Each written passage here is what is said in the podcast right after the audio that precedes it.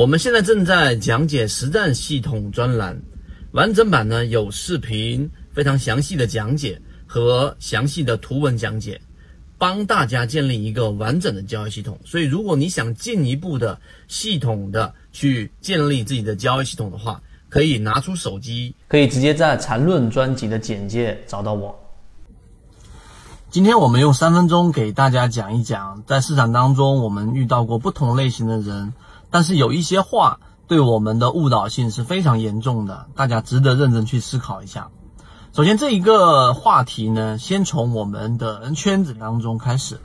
最近圈子中有出现个别的例子，然后认为说，哎呀，好像缠论并没有想象中那么厉害啊！要是缠论那么厉害，他早就是首富了。那这个就是我们通用式的第一个思维误区，就是某一个方法只要有用了，那用这个方法人早就成世界首富了。他为什么出来给大家去讲解这个方法呢？那这里面我们圈子里面的看法就是，所有的盈利模式都是一种选项，它都是一种选项，它并不是我们所说的这一种普世的，或者说是完全的这一种成功率最高的方式，或者说可以达到百分之百的方式。这种思维方式是极其之幼稚。不可能，缠论是一个选项，价值交易模型也是一个选项。那我们即使那么厉害的查理芒格、巴菲特，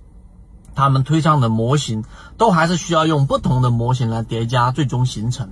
所以我希望大家对于缠论也好，对于我们所说的技术分析也好，对于我们所说的控盘模型、主力创新高模型以及价值分析模型，都要有一个正确的认识，它仅仅是你交易模型当中的一个选项。那这个选项呢，它只是高于或者优于普通的交易策略，我把它叠加到我的交易策略当中来做一个补充。这是第一个，我们说最有误导性的话，就是如果某某某某方法有用的话，那么用这个方法的人早就成首富了。这样的思维都不用去深思，都知道是啊，我们说很幼稚的，它是一种选项。第二个我要说的是什么呢？就是我们经常会认为。一个人，他如果他的方法是有效的，他为什么要拿出来分享呢？自己用不就很好了吗？对不对？那这个话题其实我们可以去回顾，即使我们最啊崇拜的这个总舵主，然后呢，最后他在整个所有舆论圈当中，也就是在很早之前，在这个天涯论坛里面和淘股吧当中有一些些留言，但也都不涉及盈利模式。那这里面我只想告诉给大家，即使是这么牛的总舵主，在很多喷子眼里面也都是不牛的。因为在当时，他为什么总舵主出来去留言了呢？他留言的都还是有很多喷子认为他是在做这一个出货，让拉升，让别人去接盘等等等等这样的言论。那你想想，我们说的总舵主，他有必要？徐徐某人对吧？他有必要去做这样的事情吗？完全没必要，但依旧还会有人这样子去认为。所以，真正我们接触到有方法、有盈利模式、能做到持续稳定的人，一般情况之下都是不会出来分享的。而那些我们说沽名钓誉的人，经常出来出书啊等等的，但对实战也没有真正的帮助。但这个只是大部分，还是会有一部分人真正能够持续稳定盈利的人。包括我们在人圈子上，我们在这个淘线里面，还是有一些一线的游资是出来分享自己的方法的。那既然有这样的这一种，呃，我们说机会，那为什么不去学习呢？那当然，我们换一个角度，那作为对方来说，他为什么要出来分享？那很简单了，人他总是希望自己能做得更好的，分享的目的最主要的，我认为都是为了自己的收获。我们说，我们最大的自私就是无知。他表面上看起来是在分享自己的方法，但实际上他是希望自己的方法拿出来之后，能够被所有人来推敲，甚至遇到高人来稍微指点一下，那自己的模型就会得到更好的补充。我认为这是真正能赚钱的人出来分享的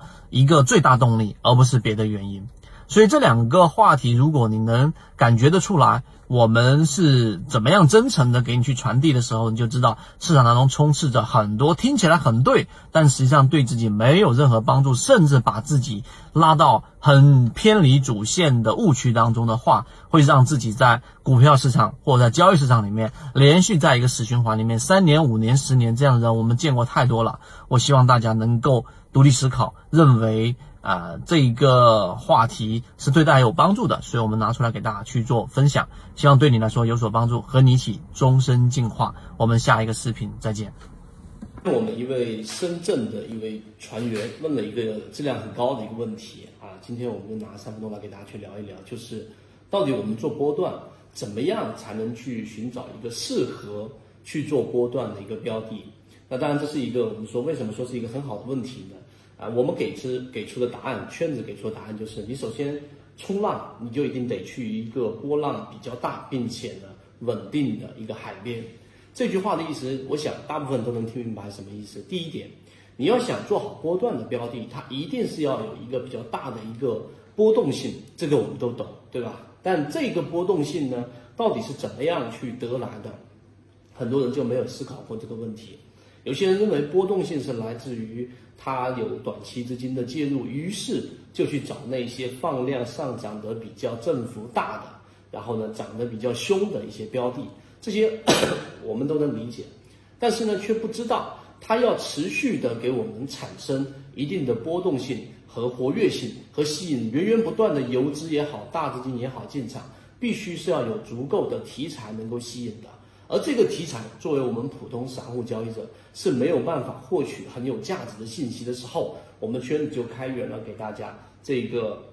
活跃资金、活跃资金和这个超跌突破。那活跃资金我们就讲这一个点，活跃资金本身就是监测一个标的当中资金的一个活跃程度。那仅仅是一个活跃程度，它是有很多不同的组合的判断方法的。例如说，当一个标的连续性的盘整。但是它的活跃资金在持续不断的增加，这个就是跟我们常规所说的背驰是一个概念的。就当一个标的如果它盘整，或者说它还没有出现很强的活跃性，资金却提前的流入或者活跃，这个就是我们说的资金优先于股价的第一性原理。那还有一种组合呢，就是当一个标的如果是在持续的进行波段的时候，它的波峰相比于前面那波高点还有距离，就是还没有创新高。离创新高还有距离，但是呢，下方所对应的活跃资金，它的整个活跃资金状态已经创出前面新高了。那么这种情况的反应呢，当然中间有一个前提条件是不能有任何的配股，一旦配股，所有的活跃性或者说资金监测的这种交易模型，它都会大大的失效和模糊化。所以当股价没创新高，但活跃资金创出前面新高的时候，这也是一种活跃度的一种表现。我们就在这个地方上讲两个点，那这是大部分人可能你要三年五年左右交易者你会去了解到的，寻找一个标的或者是一个标的池里面的这种非常规的这种表象，然后提前去做这样的一个介入，这是第一部分。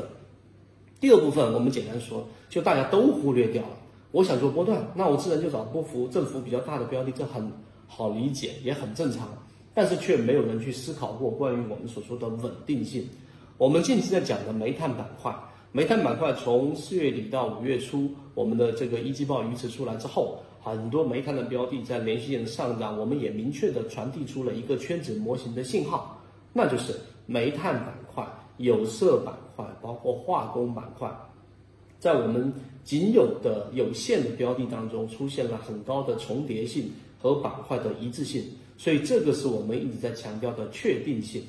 所以当这些板块出现之后，大家一直要去讲、想去寻求的，你就想象你去拿着一个冲浪板，你要去冲浪。那这一个海边除了要有海浪以外，还要有源源不断的海浪，才有办法去进行波段性的这种操作。所以这个稳定性就来自于，举例子，我们说煤炭里面的神火等等，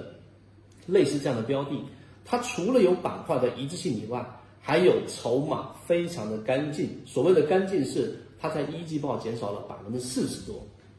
什么概念？如果是十万人，现在只剩六万人啊，这一个大比例的减少，意味着里面的筹码是浮筹被洗得非常非常的干净的。如果你去算里面的平均每一个股东的人均持股，你会发现是非常大的一个金额，那就不是一个普通散户啊，不能说里面的所有的散户都是。这个大资金吧，所以意味着大部分的筹码其实是聚集到了权重很重的这一端，而小部分的筹码零散的筹码还是有一些散户是持有的。无论他是有意识的持有，因为他可能挖掘到了价值或者别的原因，还是无意识的持有，就纯粹我拿着，我也没有什么好的标的去换，这些散户是幸运的。但是这些掌握着大部分筹码的，有可能是游资，也有可能是机构。那如果你作为散户交易者能够走到这个层面，实际上你已经跑赢了百分之八十到百分之九十的交易者，因为你已经在一个波幅比较大的标的当中，并且它可以持续不断的源源的给你提供稳定性。